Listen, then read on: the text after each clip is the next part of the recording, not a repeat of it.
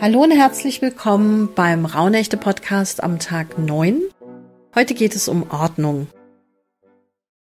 Ordnung ist das halbe Leben, Arbeit ist die andere Hälfte, ist das Lied der Ameisen bei Tabaluga. Um Himmels Willen, nein. Aber bei den Rauhnächten geht es auch so ein bisschen, also bei den traditionellen Rauhnächten geht es auch darum, dass man aufräumt für das neue Jahr.